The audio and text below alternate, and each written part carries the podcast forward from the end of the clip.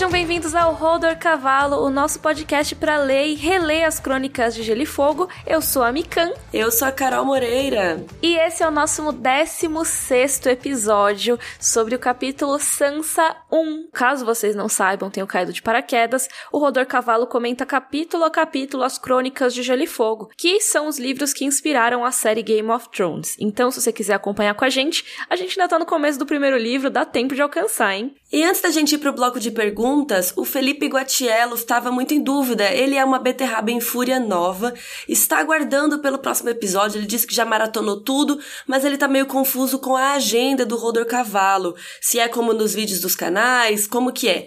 E então, Felipe, o nosso Rodor Cavalo sai sexta sim, sexta não. Ele é quinzenal. Isso, teve uma época que a gente não publicou, mas foi por falta de agenda nossa mesmo. Não era para acontecer desse jeito, sabe? A ideia é sempre ser quinzenal e a gente tá tentando manter o máximo possível no dia certinho. Então, às sextas-feiras, olha lá seu feed de podcast, vê certinho se ele já saiu. Esse último episódio, o 15, a gente teve um problema no Spotify, que eu não faço ideia do que aconteceu. Eu pensei que talvez tivesse sido um erro meu. Eu mexi, desmexi, falei com o suporte, não sei o que aconteceu, nem o pessoal do suporte do nosso servidor sabia o que tinha acontecido, mas do nada eu fui ver e o episódio tava no Spotify. Então acho que foi realmente algum atraso na hora do Spotify captar que a gente tinha publicado o podcast ou alguma coisa assim. Aparentemente tá tudo normal agora. Mas então é só para avisar que caso você não veja o podcast no seu Spotify, talvez ele não tenha saído por algum erro desse tipo. É sempre legal olhar o nosso site, que é o rodorcavalo.com.br, porque lá você pode não só clicar para ouvir no seu navegador ou no navegador do seu celular, como você pode fazer download do episódio, o arquivo mesmo MP3, que aí você pode tocar em qualquer lugar. A Marcela também perguntou se quando acabar a oitava temporada e, né, consequentemente acabar a série, a gente pretende dar mais foco ao podcast, por exemplo, ser semanal. E aí mudar é, o podcast ser semanal e a cada 15 dias ter um vídeo de GOT. É, o que, que, você acha, Miriam? Eu achei interessante essa ideia. Eu acho uma boa possibilidade. Quem sabe mais pra frente? Eu acho que vai tudo depender de como for a temporada e tudo mais, de como tiver a resposta pros vídeos e também de como tiver a resposta pro podcast, né? Porque querendo ou não, os vídeos são o nosso trabalho e eles garantem uma certa renda pra gente, sabe? O podcast ainda não dá essa renda. Então, dependendo do nosso tempo, a gente não consegue priorizar ele por causa disso também, né? Eu acho. É, mas eu acho que é uma ideia interessante, né? Depois que a gente matar todos os assuntos, né, da temporada, mais pra frente, né, mais pro fim do ano, quem sabe.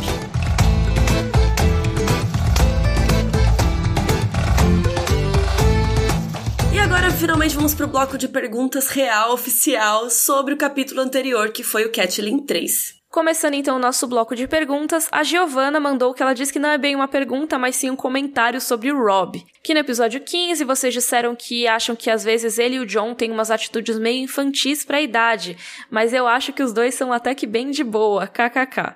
Eu tenho 14 anos, ou seja, ela tem a idade do Rob e do John. E ela diz: Tenho certeza absoluta que meus amigos também ficariam brandindo a espada e gritando que nem idiota se morassem em Westeros. Se hoje em dia a galera já quer sair na porrada por qualquer coisa, imagina se tivessem armas. É, Giovana, concordo com você. e eu achei legal que ela tá na visão da galera dos 14 anos e ela mesma acha que eles seriam assim, né? Eu achei engraçado. É, nossa, ela tem uma visão até muito madura sobre si mesma, na real, porque eu, quando eu tinha 14 anos, devia me achar a pessoa pessoa mais adultona da face da Terra. E aí temos perguntas sobre a tentativa de assassinato do Bran, que até teve uns comentários no próprio site do Rodor Cavalo, nas redes sociais, falando assim: Meninas, vocês esqueceram de falar quem foi o mandante. Meninas, vocês não falaram que foi o Joffrey que mandou. É porque eu realmente achei que fosse mais legal ter essa discussão mais pra frente quando falassem disso no livro, sabe? A gente tem lá a questão da adaga, quem é o dono da adaga e tudo mais. Então eu acho que isso ficaria para depois, sabe? Já é um capítulo tão cheio de coisa. Mas enfim, a Kenya perguntou se a gente acha que foi realmente o Joffrey que pagou e deu a adaga.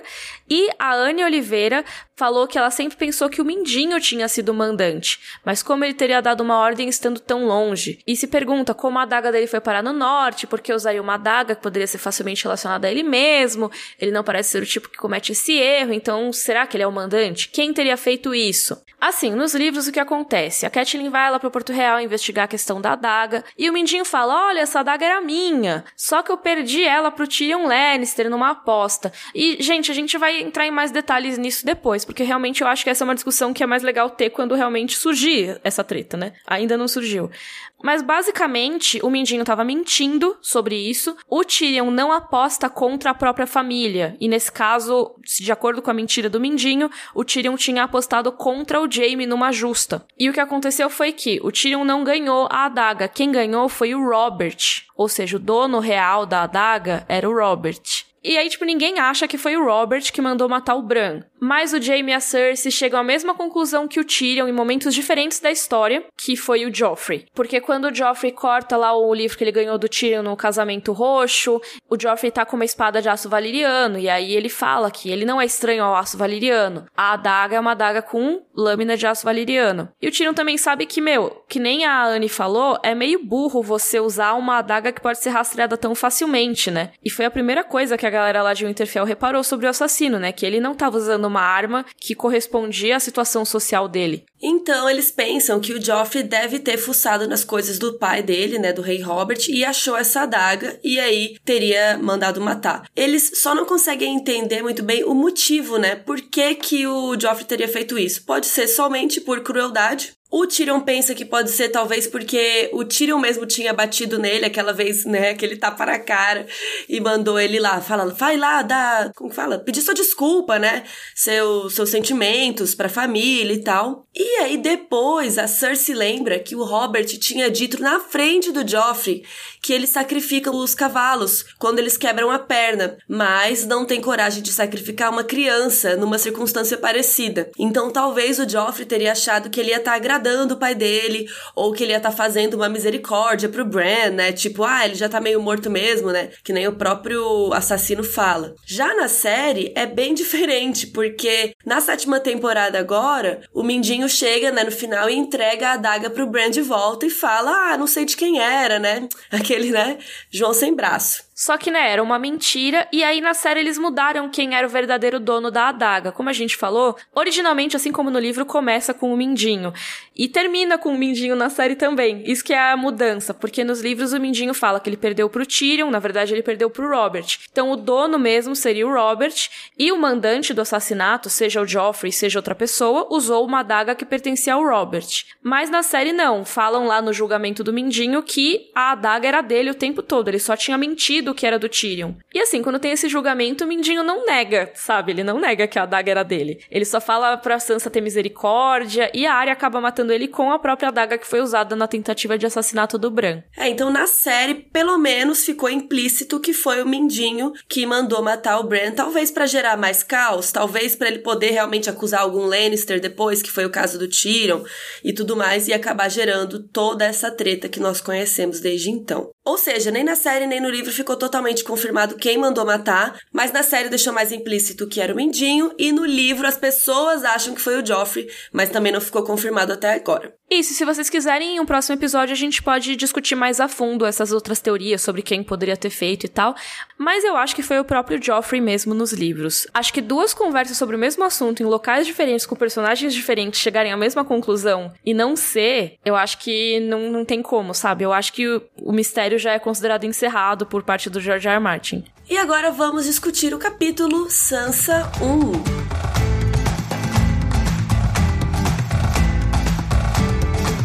Carol, a sinopse, por favor. A comitiva real está nas terras fluviais e a Sansa tá animada porque ela vai passar o dia na casa rolante real a convite da Cersei. Mas ela tem medo de que a Arya se comporte mal e estrague tudo. Ela encontra a irmã que diz que prefere passar o dia inteiro cavalgando. Junto à comitiva, Sansa se assusta com o Sir Ilyn Payne e o cão, mas é defendida pelo Joffrey. Como a rainha precisa se reunir com os cavaleiros que chegaram, o Joffrey convida a Sansa para ir cavalgar em sua belíssima companhia. Eles encontram a Arya e o seu amigo Maika. O Joffrey então começa a usar sua espada de verdade, a dente de leão, para machucar o Maika. A Arya defende o amigo e ataca o Joffrey, que a persegue com a espada em punho. E aí o príncipe é atacado pela Niméria, a loba, né? E a Sansa vai buscar ajuda enquanto a Arya foge. Esse é um capítulo que eu gosto muito, eu gosto demais dele. Eu passo raiva sempre, Mas eu acho ele muito bom. E ele é bem curtinho, né? Mas eu acho que ele dá uma ideia bem legal, assim, de como a Sansa começa essa história, para a gente ver todo o desenvolvimento que ela vai passar. E olha, haja desenvolvimento necessário, viu? Porque ela começa, é difícil gostar dela. É, é até interessante que quando eu tava relendo agora, é, ela olha ao redor e tal, e tem várias pessoas trabalhando, né? E resolvendo coisas da comitiva, e é gente pra lá, gente pra cá. E aí você vê na última temporada ela mandando em Winterfell, né? Ela falando, é pra pôr o couro assim, é pra pôr não sei o que lá assado. Então é legal ver como ela evoluiu, né, nesse tempo todo. Sim, completamente. E isso entra até no papel social que ela foi ensinada a desempenhar, que a gente vai falar nesse capítulo. Ela foi treinada para ser uma lady e valorizar algumas coisas e desvalorizar outras. E é muito louco como esse capítulo deixa bem claro o que que ela valoriza, sabe? Mas vamos lá para discutir os personagens, né? A gente tem aqui vários personagens que já nos foram apresentados, tipo a Sansa, a Arya, a Septa Mordane, a Cersei, a Myrcella. A Myrcella é só citada, né? Temos o Joffrey, que nesse capítulo a gente vê muito mais sobre ele, né? Esse é o primeiro capítulo a realmente mostrar bastante do Joffrey e é o suficiente para mostrar que ele é um cuzão. Então, cuzão alert pro Joffrey. Mas a gente, como a gente vai falar dele depois, vamos falar primeiro dos personagens menores, né? Tem o Maika, que é o filho do açougueiro, né? Que aqui no Brasil ficou traduzido como filho do carniceiro, mas é tipo açougueiro mesmo, né? Então ele dorme na carroça com as carnes do pai, assim, ele fica com cheiro, a Sansa fala que ele tem um cheiro horrível. E ele tinha uns 13 anos de idade e andava com a área para lá e para cá, eles ficavam brincando ali no meio do mato. Nesse capítulo também tem o cão de caça, que vai ser importante aí no futuro, que a gente já ouviu falar um pouco dele. E a gente tem o Sir Barristan Selmy, nosso mozão, com armadura. E sua armadura tem escamas brancas esmaltadas, é brilhante como um campo de neve recém-caída. Ela tem relevos e fivelas de prata e tudo mais. Ele já é um pouco mais velho, ele já tem os cabelos brancos, mas ele ainda parece forte e gracioso. Também temos o Renly, que aparece pela primeira vez aqui para quem não sabe, o Renly é o irmão caçula do Robert Baratheon, ou seja, ele é irmão mais novo do rei. Ele tem cerca de 20 anos, a armadura dele é em verde musgo e os olhos dele combinam com a cor da armadura. Olha só que chique você usar, tipo, a armadura combinando com o seu olho. E a Sansa descreve ele, né, como o homem mais bonito que ela já tinha visto, que os cabelos dele eram negros como breu e caíam pelos ombros. Ele tinha um elmo com chifres, que, para quem não sabe, o veado é o símbolo da família Baratheon. E esse elmo também tem uma magnífica viseira de ouro. É muito engraçado porque ela não poupa os adjetivos para falar dos personagens, né? Então, esses dois que a gente descreveu agora, ela vê com admiração. Ela acha eles mocinhos da história. Então, todos os adjetivos são adjetivos exageradamente positivos. É, até porque o Sir Barristan Selmy é da guarda real, né? Então ela valoriza muito essas coisas, né? De ser da rainha e da guarda e do príncipe. A gente vai ver ela falando do príncipe daqui a pouco, você nem acredita que ela tá falando do Joffrey. E a Sansa é muito 8 ou 80, eu acho, nesses casos, sabe? Ou o cara é um galante, sabe? É um herói. Então, o Sir Barristan e o Renly, depois, por exemplo, ela vai pensar no Loras, assim, né? São pessoas que ela vê como bonitas, elegantes, galantes, bem nascidas, sabe? Ricas. Tudo isso ela vê como coisas positivas. E então, na descrição dela, a gente tá vendo como a Sansa percebe essas pessoas. E ela percebe como pessoas boas, sem defeitos. Até a própria rainha e o Joffrey, ela vê assim. Mas quando quando ela vê alguém que não se encaixa nesse 8 ou 80 dela, ela já vê como algo mega negativo, que é o caso do Sir Payne, que eu acho que tá aí para contrastar com os outros dois também, sabe? Porque olha como a Sansa descreve ele, como um homem magro e sombrio, com o rosto sem barba, marcado pela varíola, olhos encovados, bochechas descarnadas. Sabe? Olha como todos os adjetivos que ela usa são negativos, né? Encovados, descarnadas. Em vez dela falar, por exemplo, que ele é esguio, sabe? Por ele, talvez ele ser magro, ela fala, não, ele é descarnado, sabe? Ele é quase careca, tem cabelo só por cima das orelhas.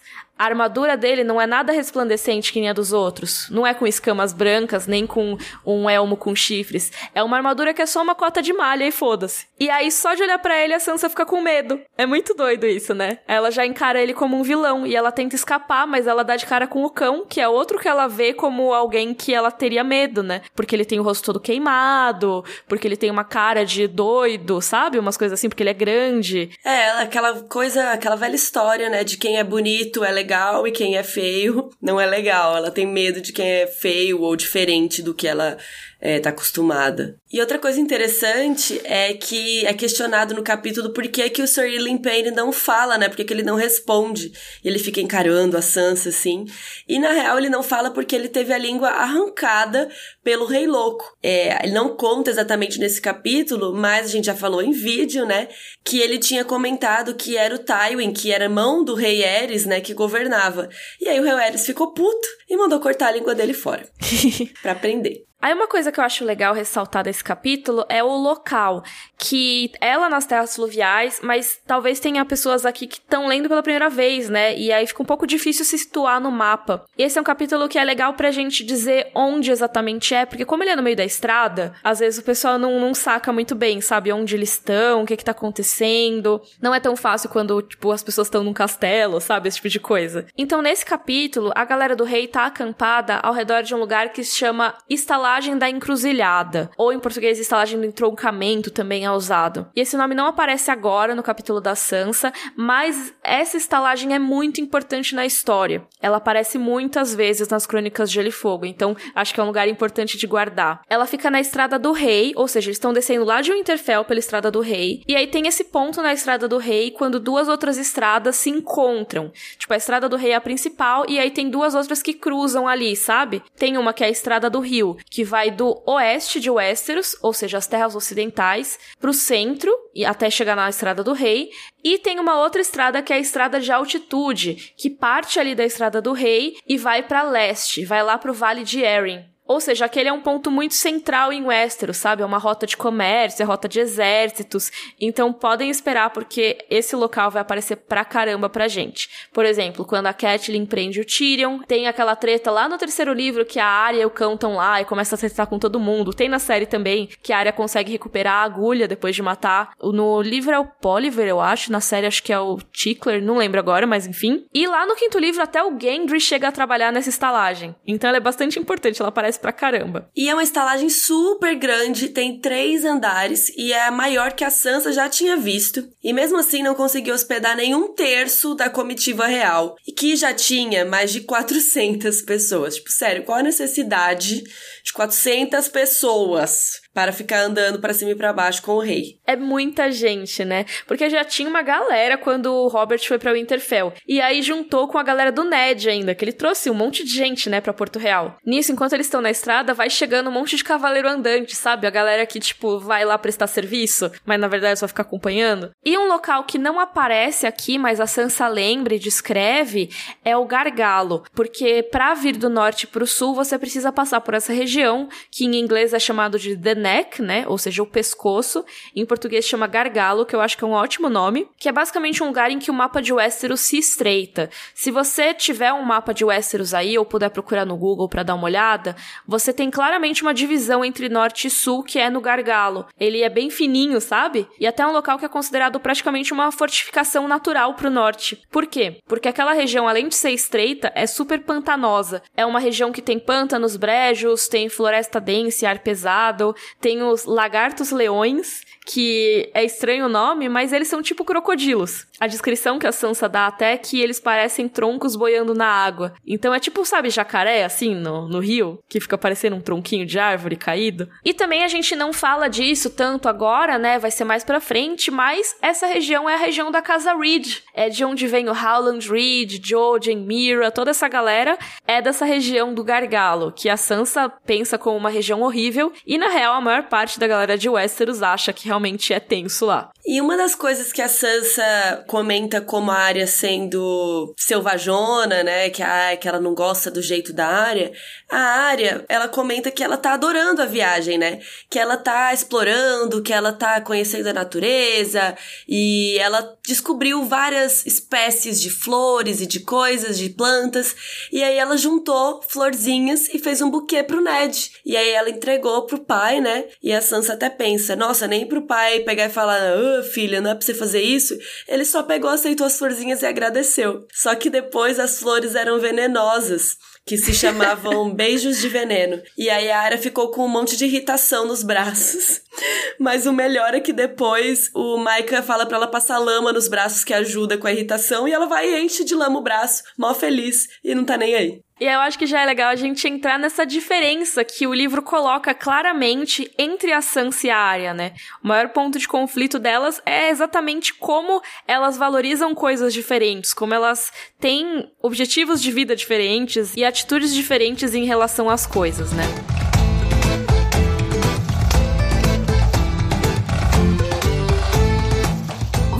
Pela área, porque o capítulo é da Sansa, então a gente, claro que tem mais acesso à mente da Sansa nesse momento, né? Mas a área, pelo que a gente já tinha visto lá no capítulo dela, o área 1, e também no capítulo do John, quando ele se despede dela, ela valoriza coisas que tradicionalmente são ensinadas para garotos ou até a pessoas comuns de Westeros, né? Ela não é uma pessoa que valoriza tanto assim ser nobre, sabe? Ela se mistura com a galera. Ela quer aprender a lutar, explorar os arredores a natureza. A Sansa fala que ela fica andando com uma galera estranha, né? Escudeiros, cavalariços e criadas, homens velhos e crianças nuas, cavaleiros livres de linguagem rude e nascimento incerto.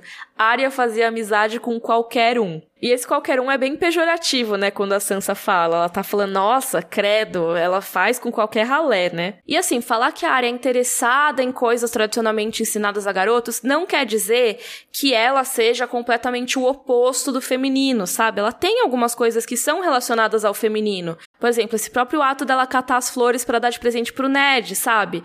É uma coisa que mostra aquela sensibilidade, não sei o quê, que você não pensaria tradicionalmente num menino colhendo flores para entregar para um homem, sabe? Pro pai e tal, com uma delicadeza. Então, não sei, eu acho que ela não é 100% só masculina, sabe? Isso não é só masculinidades e tudo mais. E ao mesmo tempo a gente gosta muito da área como fãs, assim. Ela é uma personagem que faz muito sucesso no fandom de Game of Thrones. Mas se a gente pensar em Westeros, os interesses e as atitudes dela não são tão bons para uma garota que cresce naquele tipo de sociedade, né? Se for pensar com os olhos da sociedade, ela é desordeira, ela é mal educada, mas a gente ama ela mesmo assim, né? A gente no começo, inclusive, gosta mais do que da Sansa, né? Por quê? A Sansa só valoriza as coisas que são tradicionalmente ensinadas para as meninas e meninas ricas, né? Meninas nobres de Westeros.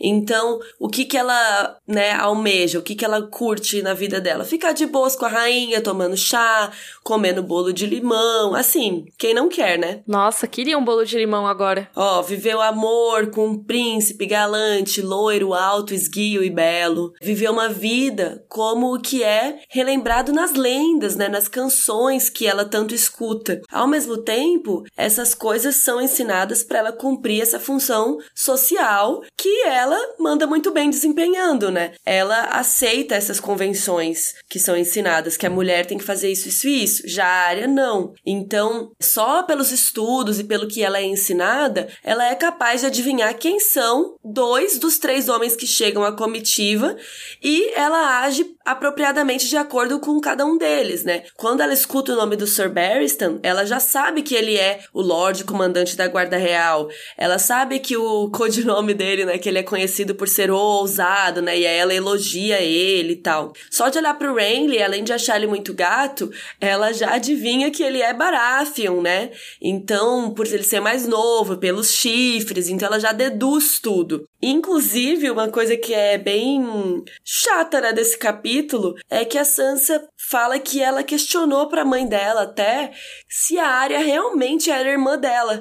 Será que ela não poderia ser uma bastarda, que nem o John, né? Porque a Arya não parece com ela. É, não parece nem fisicamente, né? Porque a Sansa é, tem o cabelo mais parecido com o da mãe, que é mais ruivo e tal. E a Arya parece mais o pai, a Arya tem cara de cavalo. E até pelo jeito, né? Que a Sansa é toda ladyzinha, até o nome da sua própria loba, né? E a Arya é mais das ruas. A Arya não quer saber de fazer costura, de saber quem é o Lorde não sei das quantas. Ela quer passar lama e pegar planta e lutar. Então a Sansa questiona pra mãe e a Catelyn fala: Não, filha, a Arya é sua irmã, sim, é oficial, sangue do seu sangue. É, e até ela pensa assim: ah, não, porque se a mãe do John não é uma mulher comum, sabe? Não é uma mulher qualquer, então talvez a Daria também seja, sabe? Já que a Arya não se interessa por essas coisas que eu acho o máximo, talvez ela seja filha de uma mulher comum, sabe? A gente não pode ser filha dos mesmos pais. Mas aí também é muito complicado concordar com a Sansa nesse, nesse capítulo. Ela realmente tem umas ideias que são muito ingênuas, né? Ela idealiza muito as coisas e até por ela idealizar tanto, ela menospreza o que não corresponde a essa idealização. Que nem eu falei do Sir Ealing, por exemplo, que ela logo de cara já, tipo, fica com medo. O cão também, que logo de cara ela já fica com medo. Não quer dizer que ela esteja errada de ter medo, porque eles realmente são pessoas perigosas, sabe? Mas, por exemplo, ela menospreza pessoas que não teria por que ela menosprezar. Por exemplo, a Arya mesmo, ou o Maika, que assim, beleza, ele é filho do açougueiro, mas ele nunca fez nada de ruim para ela, sabe? E mesmo assim ela despreza o moleque. Só porque ele é fedido. é, exatamente. Só porque é fedido. Ele fica lá no canto dele, nunca deve ter nem dirigido a palavra Sansa, mas ela já acha que é uma afronta. Nossa, por algum motivo a Arya quer passar mais tempo com esse moleque do que comigo. E toda essa história da Sansa a gente tem que encarar como uma subversão daquela princesinha das histórias de fantasia, sabe? Que foram as histórias que a Sansa ouviu durante a vida toda. Ela cresceu ouvindo essas lendas, essas canções. E isso tá no texto dos capítulos dela, principalmente nesse primeiro livro, que é o livro que ela ainda tá iludida, né? Ela ainda tá com a cabeça nas canções. Depois ela percebe que a vida não é uma canção, né? Que é o que o cão vive falando e tal. Mas olha só, por exemplo, ela vai falar do Joffrey. O Joffrey foi defender ela, tipo, bem assim, de boa, sabe? Nem fez nada demais. E ela já fica, ele é tão galante, pensou. O modo como a salvara de Sorilin e do cão de caça, ora, fora quase como nas canções. Como daquela vez em que Serwyn, do escudo espelhado, salvou a princesa da eriça dos gigantes ou quando o príncipe Aemon, o cavaleiro do dragão, defendeu a honra da rainha Nerys contra as calúnias do malvado Sir Morgil.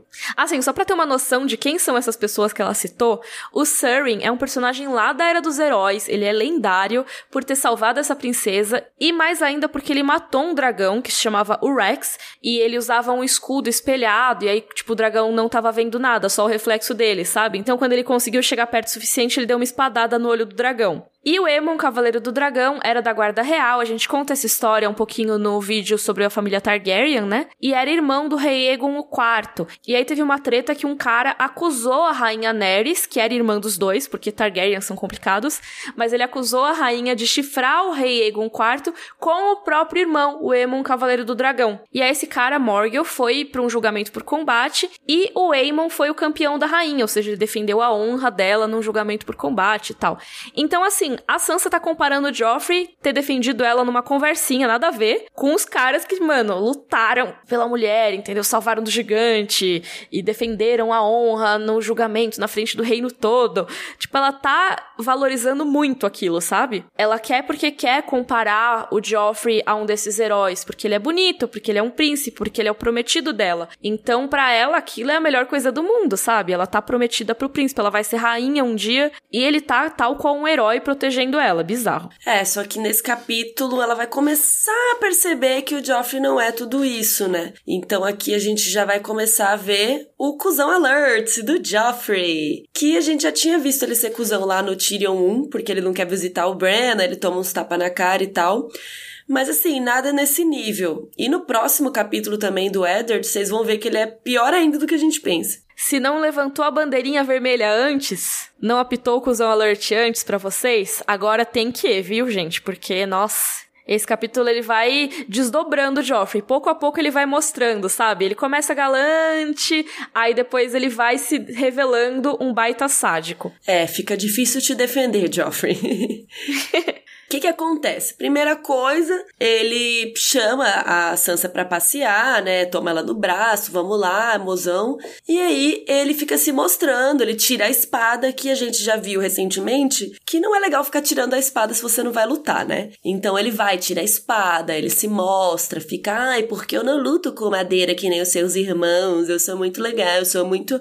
Ele fala, não, eu sou quase um adulto, eu sou quase um homem feito. Sendo que ele tem tipo 12 ou 13 anos, por aí. É, se achou. Aí ele vai com o cavalo na frente, a Sansa mal consegue acompanhar. Meninas, fica aqui uma dica. Se o cara fica andando na sua frente e você tem que ficar seguindo igual uma idiota, ele é um boy lixo. Homem que é homem vai te esperar, vai andar junto com você, vai te acompanhar. Aí eles chegam a um castro próximo e aí o Joffrey ordena que a galera faz uma janta para eles. e aí eles tomam bons vinhos, comem a janta e aí eles ficam meio bêbados, né? A Sansa até comenta que ela tomou mais vinho do que ela tá acostumada, né? Do que o pai dela deixa, geralmente só uma tacinha. Então ele deve ter embebedado a menina. Aí ele ficou descrevendo como que o Robert, né, o pai dele, matou o Rhaegar. Por quê? Eles estão muito próximos ali do Tridente, do rio, onde aconteceu a Batalha do Tridente, em que o Robert deu aquela martelada no Rhaegar, inclusive cai todos os rubis e tudo mais. Isso, e até aquele local é conhecido como Val Ruby, é Ruby Forge em inglês, porque a galera, quando caíram os rubis do Rhaegar e tal, ela ficou procurando, né, na água e tudo mais, e até aquele momento, sabe, anos e anos depois, tem gente que jura que ainda tem rubis por lá. Tanto que tem um momento que a Arya fala que ela vai procurar os rubis junto com o Maika. E tem o vídeo que a gente fez da rebelião do Robert, que a gente fala mais sobre a Batalha do Tridente. Se vocês quiserem ver, vai estar tá em rodorcavalo.com.br. Aí eles estão lá e começam a ouvir uns barulhos estranhos. E aí o Joffrey, ai, vamos lá investigar, não sei o que. Aí a Sansa, não, vamos de boa, vamos embora. Nós estamos bêbados. Aí ele, não, vamos lá investigar. E aí, o que que acontece? Eles veem a Arya e o Maika brincando com espadinhas de madeira. Na verdade, nem são espadas, né? São pedaços de madeira. E eles estão brincando, treinando. E o que acontece é que o Maika dá uma futucada na Arya, que a espadinha dela cai, né? Tipo, é como se ele tivesse desarmado ela. E bem nessa hora, o Joffrey e a Sansa veem aquilo. E aí, o Joffrey vai lá tirar satisfação com o Maika, né? Tipo, oh, essa aqui é a irmã da minha futura rainha. Você sabe com quem você tá falando? Você sabe quem você tá batendo. E aí o Micah fica tipo, não, mas foi sem querer, foi ela que pediu pra gente treinar, né? A gente tá aqui brincando, tamo de boa. E aí o Joffrey fica, não, porque isso, você é só o filho do carniceiro, você não é um cavaleiro. E aí o Micah fica, não, é só um pedaço de madeira, senhor. Não é espada não, a gente só tá brincando. E aí que começa o sadismo do Joffrey, né? Sim, porque primeiro ele tinha até falado pro Micah lutar contra ele usando esse pedaço de madeira, que já é uma situação ridícula, né? E se o Micah tivesse pego esse pedaço de madeira, se pau o Joffrey tinha matado ele. Mas como o Micah se recusou e tal, ele tava lá paradinho, o Joffrey só foi demonstrar o sadismo dele mesmo, que já é uma coisa horrível. Ele tentou machucar o Micah com a espada na bochecha dele, né? E falando, ah, não tem problema não, só vou machucar ele um pouquinho, não vou machucar ele muito. E a Arya vê essa injustiça acontecendo e vai defender o amigo dela, né? Afinal, ela não sabia o que, que o Joffrey poderia fazer naquele momento. Ele podia simplesmente deixar ele desfigurado para sempre, ou até matar o Micah, dependendo, né? E ela vai dá uma paulada no, no pescoço pescoço do Joffrey, assim, né? Tipo um pescotapa com um cabo de vassoura. Amo. E, e o Joffrey fica transtornado. Ele rebate o golpe da área, né? Ele, tipo, ele vai lá com a espada de aço dele. Meio que assim, a área com a madeira e ele com uma espada de aço, mas dane-se. Ele correndo atrás dela, sabe? Depois que, até que ele conseguiu tirar a madeira da mão dela, ele saiu correndo atrás dela, que tava desarmada. E ele cerca ela, né? Perto de uma árvore, assim. Exatamente, ele com a espada em punho, entendeu? E aí, quando isso acontece, a área tá lá, sabe, sem saída. O Joffrey tá prestes a atacar ela, pelo que o capítulo dá a entender. E aí a Niméria dá uma tacadinha nele de leve. vai ali tentando arrancar um bracinho fora. E aí a Arya fala, Niméria, né? Não, sai daí, não sei o quê. E aí a Sansa vai até ele, né? Ai, meu Deus! Tipo, acudir o menino. Nisso a Arya já saiu correndo com a Niméria e com o Maika, né? E aí quando o Joffrey abre os olhos para falar com a Sansa, né? A Sansa fala, os olhos dele abriram-se de repente e olharam-na. E neles nada havia além de repugnância, nada além do mais vil desprezo. E aí ele diz, então vá. E cuspiu. E não me toque. Mano, é o quê? É, mas é, ele se revelou completamente nesse capítulo, né? E ele só piora a partir daqui, na verdade. Apesar dele tentar manter uma fachada, né, de bom príncipe e tudo mais, esse capítulo já tá tudo aí, sabe? O monstro que o Joffrey é, tá todo explícito nesse capítulo. Ele é uma pessoa que abusa de quem é, ele percebe como mais fraco, sabe? Ele é sádico, e sádico não só em abuso psicológico. Ele faz o abuso psicológico, né? Ele fica falando pro menino: "Você não, nunca vai ser um cavaleiro, né? Você não é nenhum cavaleiro cavaleiro, você é só o filho do carniceiro. Mas ele também é um cara que é do abuso físico, que é uma coisa até que a série colocou de uma maneira mais gráfica, né? É, eles fizeram algumas coisas mais pra frente, né, na série, com ele agredindo as prostitutas e tudo mais, que nos livros não é mostrado, mas são mostradas outras coisas. Por exemplo, no segundo livro, quando a população de Porto Real tá morrendo de fome e fica lá nos portões e tal, o passatempo do Joffrey é pegar uma besta e atirar nas pessoas que estão lá pedindo comida no portão, casualmente. Tipo, ele é uma pessoa muito zoada, gente, sério. Não, não tem como defender o Joffrey. Ele é um dos personagens que são completos monstros, sabe? E isso tá tudo nesse capítulo. Esse capítulo já mostra como ele é, sabe? Ele atacou uma pessoa inocente e tentou atacar a área também, sabe? Ele poderia ter matado a área fácil.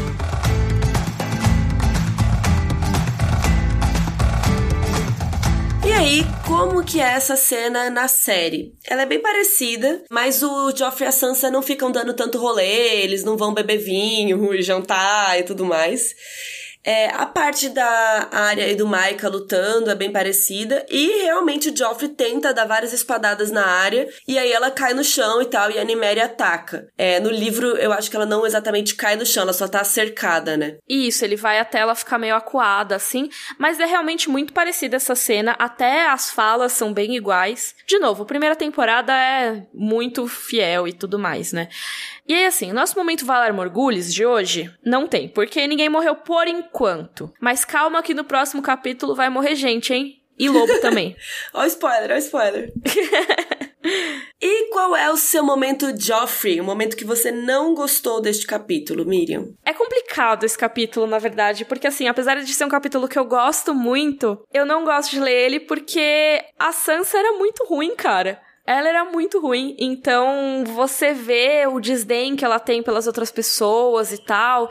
E assim, vendo o arco da Sansa como um todo e tudo mais, esse capítulo faz muito sentido. Na verdade, eu acho que até é necessário que a Sansa seja do jeito que ela é no começo para mudar depois. Mas é difícil de ler. Dá raiva, dá muita raiva. Esse primeiro livro todo dá uma raivinha da Sansa, viu? Então, assim, gente, é uma personagem que eu gosto muito. Para quem não sabe, caso você nunca tenha visto nossos vídeos, a Sansa é uma das minhas personagens preferidas das Crônicas de Gelo e Fogo. Mas, meu Deus, é difícil o começo, viu? É, o meu momento de Joffrey não é nenhum momento que é mal escrito, nem nada. Porque tem alguns capítulos que a gente fala que o momento de Joffrey é uma parte que não precisava estar no capítulo, né? Alguma coisa assim. Mas nesse caso é da história mesmo, que é muito chato ver a Sansa falando mal da própria irmã. Então ela fica falando que ela é feia, que ela tem cara de cavalo, que ela achava que não era sua irmã, que ela anda só com gentalha. Tipo, ela realmente não entende a irmã dela e é muito triste ler isso. Sim, total.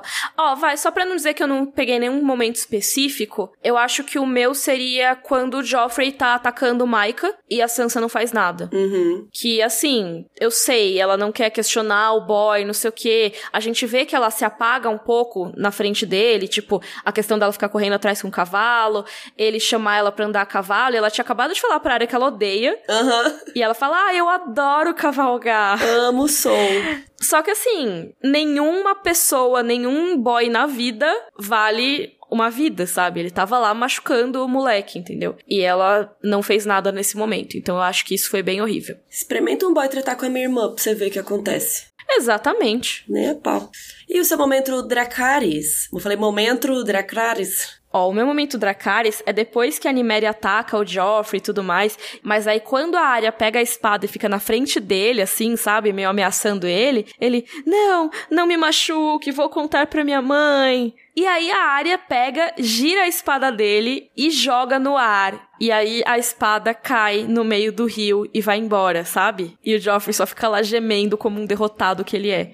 O meu momento Dracarys é logo antes disso, quando diz: A loba gigante largou Joffrey e foi para junto de Arya. O príncipe ficou estendido na relva, choramingando, agarrado ao braço retalhado.